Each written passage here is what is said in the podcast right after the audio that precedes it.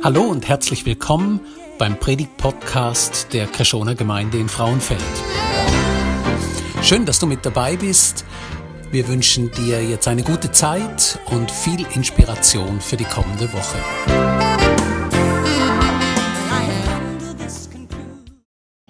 Ihr habt vor ein paar Sonntagen davon gehört, dass Hiob drei Töchter hatte. Und ihr habt auch davon gehört, dass Simi und ich unsere drei Mädels nach den Töchtern von Hiob genannt haben.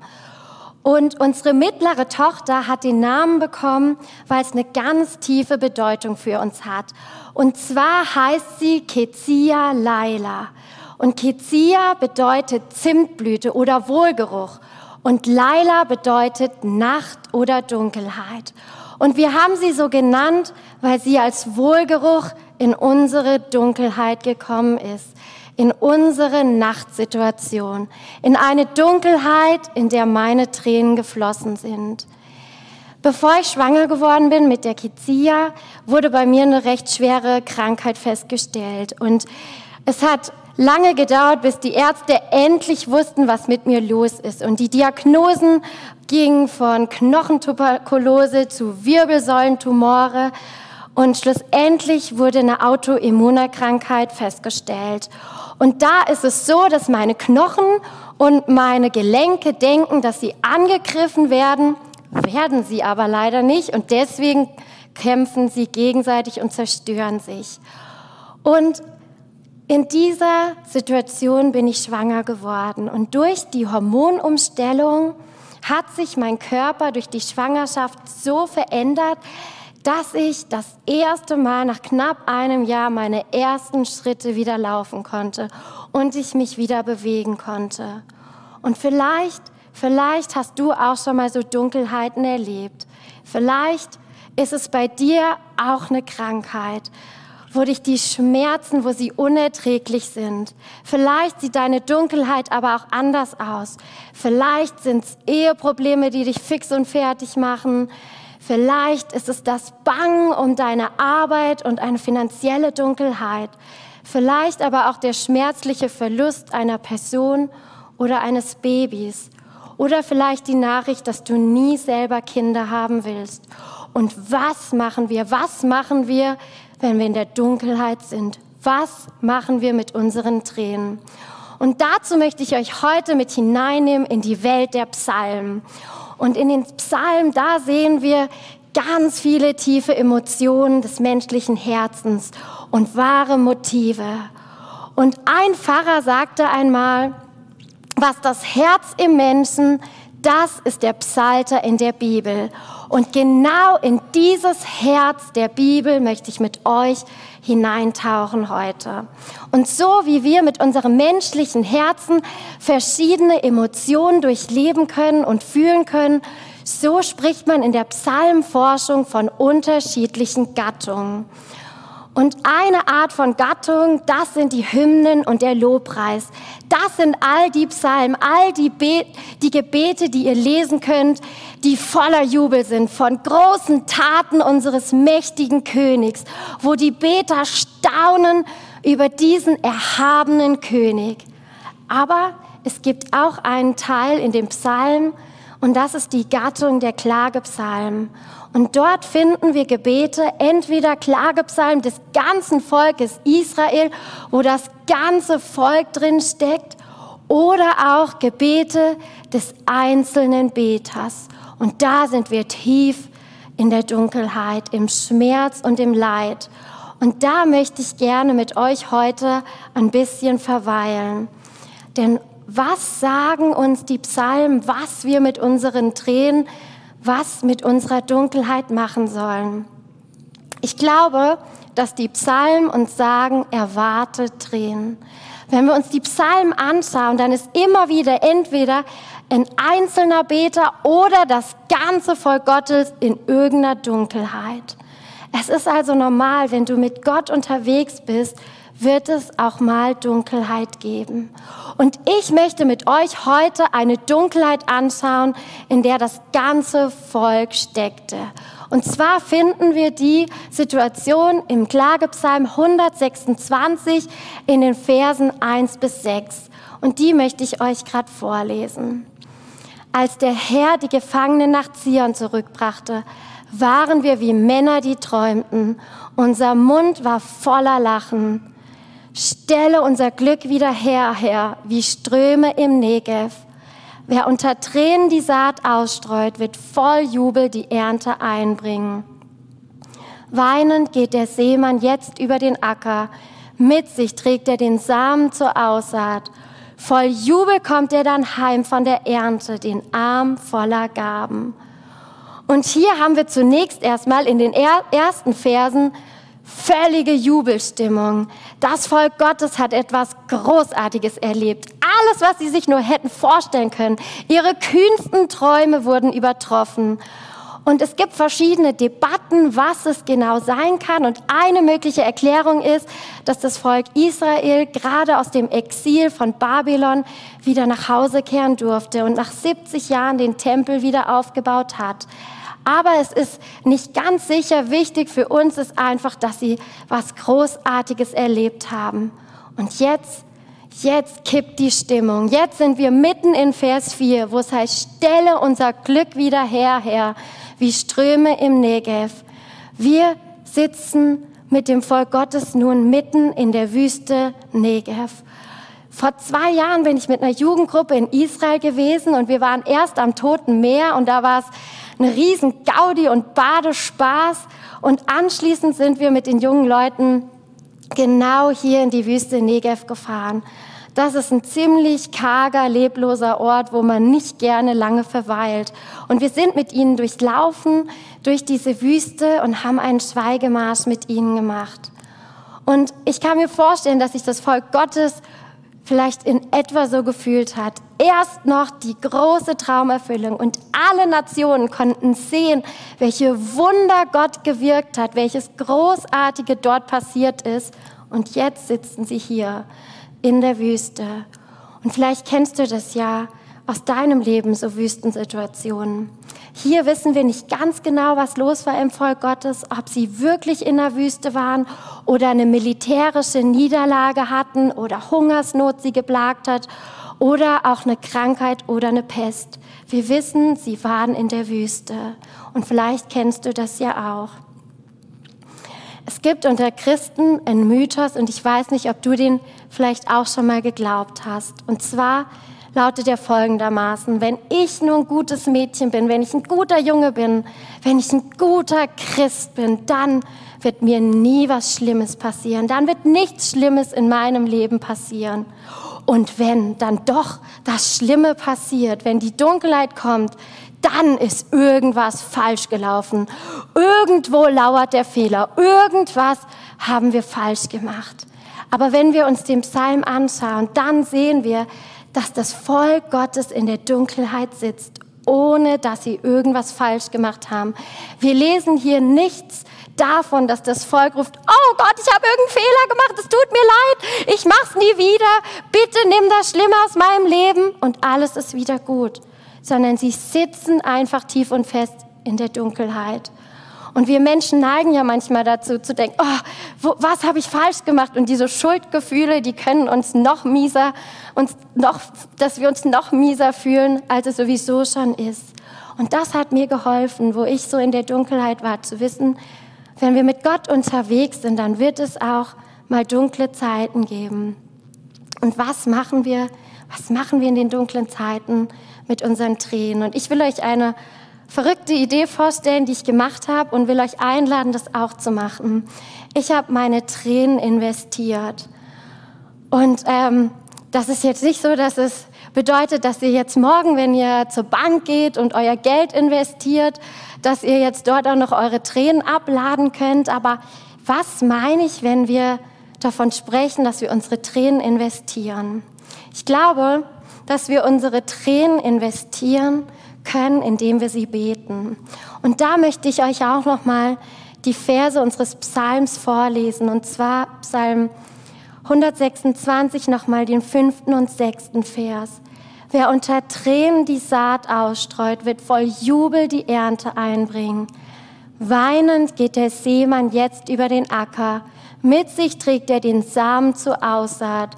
Voll Jubel kommt er dann heim von der Ernte, den Arm voller Gaben. Das ist ja erstmal was völlig Normales, oder? Das können wir ja jetzt, wenn der Frühling gerade kommt, können wir das ja überall beobachten, dass unsere Landwirte sich auf den Weg machen und ihre Samen nehmen und streuen auf ihre Felder, so dass sie dann im Spätsommer oder im Herbst die Ernte dann einfahren können. Aber habt ihr schon mal einen Landwirt gesehen, der mit Tränen die Saat ausstreut? Also ich nicht. Und ich glaube, dass wir hier ein poetisches Bild finden. Ich glaube, dass dieses Bild in dem Psalm uns zeigt, vermeide deine Tränen nicht, sondern sehe sie. Pflanze deine Tränen, investiere deine Tränen. Und es gibt bekanntlich zwei Arten, mit Tränen umzugehen. Und die eine ist, dass wir die tief in uns verschlucken und all die negativen Gefühle verleugnen und sie tief in unser Herz buddeln und überhaupt nicht zum Vorschein bringen. Und das wäre so, wie wenn unser Landwirt sich einfach hier auf die Samen setzt und denkt, ah ja, super, im Spätsommer kann ich kommen und dann ist die Frucht da und ich kann die Ernte einbringen. Aber so investieren wir unsere Tränen nicht. Und das andere, wozu wir Menschen neigen, mit unseren Tränen umzugehen, ist, dass wir uns komplett von ihnen, komplett von den Gefühlen leiten lassen und unsere Tränen einfach jedem in unserem Umfeld und alle negativen Emotionen gerade so im Umfeld ausstreuen, ungefiltert alles rauslassen. Und das wäre so, wie wenn unser Landwirt kommen würde, seine Samen nehmen würde, gerade so ins Feld und wuff, alles auf einen Haufen schmeißen und dann denken, ah ja, super, im Spätsommer ist alles voll, mein ganzes Feld voller Frucht. Aber das ist auch nicht, wie wir unsere Tränen investieren können. Wie können wir also unsere Tränen investieren? Ich glaube, dass wir hier aufgefordert werden, unsere Tränen zu pflanzen, zu investieren, indem wir sie beten und indem wir darin die Chance für Fruchtbarkeit und Wachstum sehen können. Und vielleicht fragst du dich jetzt, ja, was ist denn dann das Produkt davon? Was bringt mir das denn? Was kommt denn da raus, wenn ich meine Tränen bete? Und ich glaube, dass wenn du deine Tränen pflanzt und deine Tränen investierst, indem du sie betest, dann werden deine Tränen Freude produzieren und erzeugen. Und das ist eine Freude, die tiefer geht. Das ist nicht eine Freude, die einfach den Tränen weicht, sondern das ist eine Freude, die durch die Tränen erst produziert wird. Und ich glaube, dass die Bibel uns hier sagen will, das ist eine Freude, die wir brauchen. Das ist viel tiefer. Das ist nicht nur, wir warten wieder auf bessere Zeiten, nach den Tränen kommt dann wieder Freude, sondern diese Freude können wir nur erleben, wenn wir vorher die Tränen gepflanzt haben und sie als Freude produziert werden. Und ich will euch jetzt noch mit hineinnehmen, warum ich in so einer Dunkelheit, warum ich überhaupt beten konnte. Und vielleicht hilft es dir ja auch, wenn du in der Dunkelheit bist, dann deine Tränen auch zu beten. Das Erste, was mir geholfen hat, war, dass ich weiß, mein Herz ist sicher, dein Herz ist sicher bei Gott. Wir haben einen Gott, der dein Weinen versteht, ein Gott, der die tiefsten Gefühle versteht und bei dem du das rauslassen kannst. Und dafür möchte ich euch nochmal ein Beispiel zeigen von einem Beter aus dem Psalm, der das wusste. Der wusste, ich kann alles, ich kann das alles im Gebet bei Gott abladen. Ich kann meine Tränen bei ihm pflanzen. In Psalm 39 lesen wir, höre auf mein Gebet, Herr, und vernimm mein Schreien. Schweige nicht zu meinen Tränen. Ich bin ja nur ein Gast bei dir, ein Fremder wie alle meine Vorfahren. Schau von mir weg, damit ich mich wieder freue, bevor ich gehe und nicht mehr bin. Wir sehen hier also einen Beter, der überhaupt nicht zimperlich mit Gott redet. Der lässt alles raus. Der sagt sogar zu Gott, hau ab Gott, ich will dich überhaupt nicht sehen. verschwinde. Und wenn du weg bist, wenn du dein Angesicht von mir weggedreht hast, dann habe ich vielleicht noch ein bisschen Frieden, bis ich dann dahin rotte. Und jetzt denkst du vielleicht, hm, sollten wir so beten? Darf man mit Gott so reden? Und der Beter tut es. Und ich glaube, dass diese Anwesenheit eines solchen Gebetes in der Bibel ein Zeugnis dafür ist, dass wir einen Gott haben, der versteht. Er weiß, wie wir sprechen, wenn wir verzweifelt sind. Gott weiß, wie wir sind, wenn wir am Tiefpunkt sind. Und wenn unsere Gefühle uns übermannen und wir Dinge sagen und tun, die falsch sind. Gott versteht es. Und ich glaube, dass uns dieser Psalm zeigt, wohin damit, wohin mit diesen negativen Gefühlen, wohin mit den Tränen. Gehören sie zuallererst tief in dein Herz verbuddelt, wo du sie nicht rauslässt? Oder gehören sie einfach zu Freunden oder Seelsorgern oder Beratern? Ich glaube, dass deine Tränen und Ausbrüche aus der Tiefe deines Seins zuallererst in die Gegenwart Gottes gehören, bevor du sie mit anderen teilst. Und warum haben wir einen Gott, der so verständnisvoll ist? Warum kann Gott es so verstehen, wenn wir weinen? Ich glaube, er ist so verständnisvoll, weil Gott selber ein Mann wurde, der Tränen geweint hat. Jesus weiß, wie es ist, wie es sich anfühlt, an den Himmel zu blicken und nichts zu fühlen. Und Jesus weiß es, in den Himmel zu blicken und der Himmel verriegelt ist. Und Jesus kennt den Schrei, mein Gott, mein Gott, warum hast du mich verlassen? Und ich glaube, dass diese Tränen, diese Tränen von Jesus, die Tränen der Verlassenheit, unsere Freude produziert haben. Eine Freude, dass wir dass wir zur Familie Gottes gehören, dass seine Tränen, die er geweint hat, produziert haben, dass Gott jedes Mal zu uns kommen kann, wenn wir nach ihm rufen. Jesus rief nach Gott und Gott wandte sein Gesicht ab, damit Gott jedes Mal zu dir kommen kann. Auch wenn wir manchmal sagen, hau ab Gott, aber er kann dadurch jedes Mal zu uns kommen. Und das kann uns helfen in unserer Dunkelheit, wenn wir das Gefühl haben, von Gott verlassen zu sein, dann weißt du, dann kannst du wissen, du bist nicht verlassen, weil Jesus, Jesus wurde für dich verlassen. Wenn du das Gefühl hast, Gott hat dich abgelehnt oder verstoßen, Gott wird dich nie ablehnen, weil er Jesus für dich abgelehnt hat. Vielleicht sitzt du auch in deiner Dunkelheit und denkst, ich sehe überhaupt nicht, wie da überhaupt was Gutes draus entstehen soll. Guckt euch doch mal den Schlamassel an, da kann hier überhaupt nichts Gutes mehr entstehen. Und da möchte ich euch auch noch mal mitnehmen, mit ans Kreuz und stellt euch all die Menschen vor, die an diesem Tag dabei waren, wo Jesus starb und nach Hause gegangen sind und ihren Glauben verloren haben. Sie sahen dem Größten, was Gott je getan hat in der Weltgeschichte, dem größten Akt der Liebe direkt ins Gesicht und sind nach Hause gegangen und haben gesagt, weil ich es nicht verstehe, schmeiße ich meinen Glauben hin. Und ich kann das ein bisschen nachvollziehen. An dem Tag, wo ich im Krankenhaus lag und der Krankenpfleger reinkam und mir die Nachricht überbracht hat, dass ich einen positiven Schwangerschaftstest habe, habe ich so verzweifelt geweint wie noch nie in meinem Leben. Ich kann mich nicht erinnern, dass ich mal so verzweifelt war wie an diesem Tag. Und ich habe in meinem Krankenbett Gott angeschrien und habe gesagt, warum, wie kannst du nur Leben in die Situation bringen? Ich habe eine neun Monate alte Tochter zu Hause, ich kann mich nicht bewegen, ich bin völlig krank. Wie soll da noch Leben reinkommen? Und in dem Moment konnte ich noch nicht sehen, dass Kezia mein Wohlgeruch werden würde und dass ihre Schwangerschaft, dass ein Akt der Liebe Gottes in meinem Leben war. Und ich möchte dich einfach ermutigen, wenn du da drin steckst und das Gefühl hast, wie kann denn da noch irgendwas entstehen?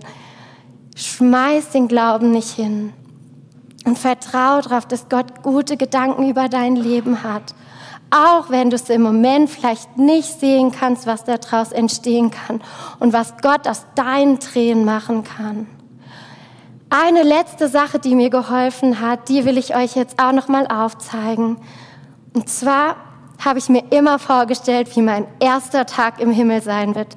Wenn ich endlich in Jesus Arme rennen kann und er all meine Tränen wegwischt und alle Schmerzen weg sind. Und ich habe mir immer vorgestellt, wo ich mich nicht bewegen konnte, dass es mal eine Ewigkeit geben wird, wo ich rumspringen kann. Und was ist dann diese kurze Zeit des Leidens hier auf der Erde, wenn ich einmal in den Armen eine ganze Ewigkeit sein will? Entschuldigung. Und ich will euch einfach damit auch ermutigen. Vielleicht seid ihr in irgendwelchen Situationen, wo ihr das Gefühl habt, wie soll das denn nur weitergehen? Und vielleicht kann euch das auch helfen, die Perspektive Ewigkeit.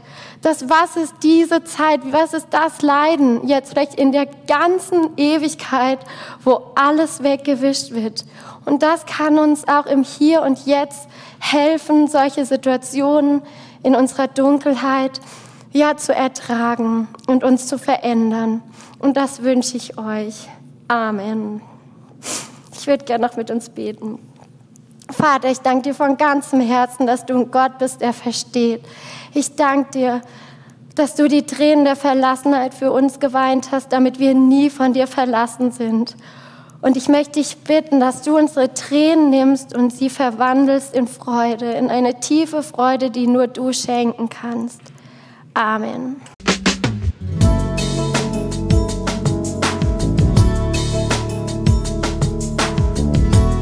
Schön, dass du mit dabei warst. Wir hoffen, du konntest durch diese Predigt profitieren. Weitere Infos zu unserer Gemeinde findest du auf unserer Webseite unter Krishona, das schreibt sich mit ch, minus frauenfeld.ch. Wenn du uns eine Nachricht schicken willst, dann schick uns doch einfach eine E-Mail auf die Adresse info at krishona-frauenfeld.ch. So wünschen wir dir eine gute Woche und freuen uns, wenn du das nächste Mal wieder mit dabei bist. Tschüss!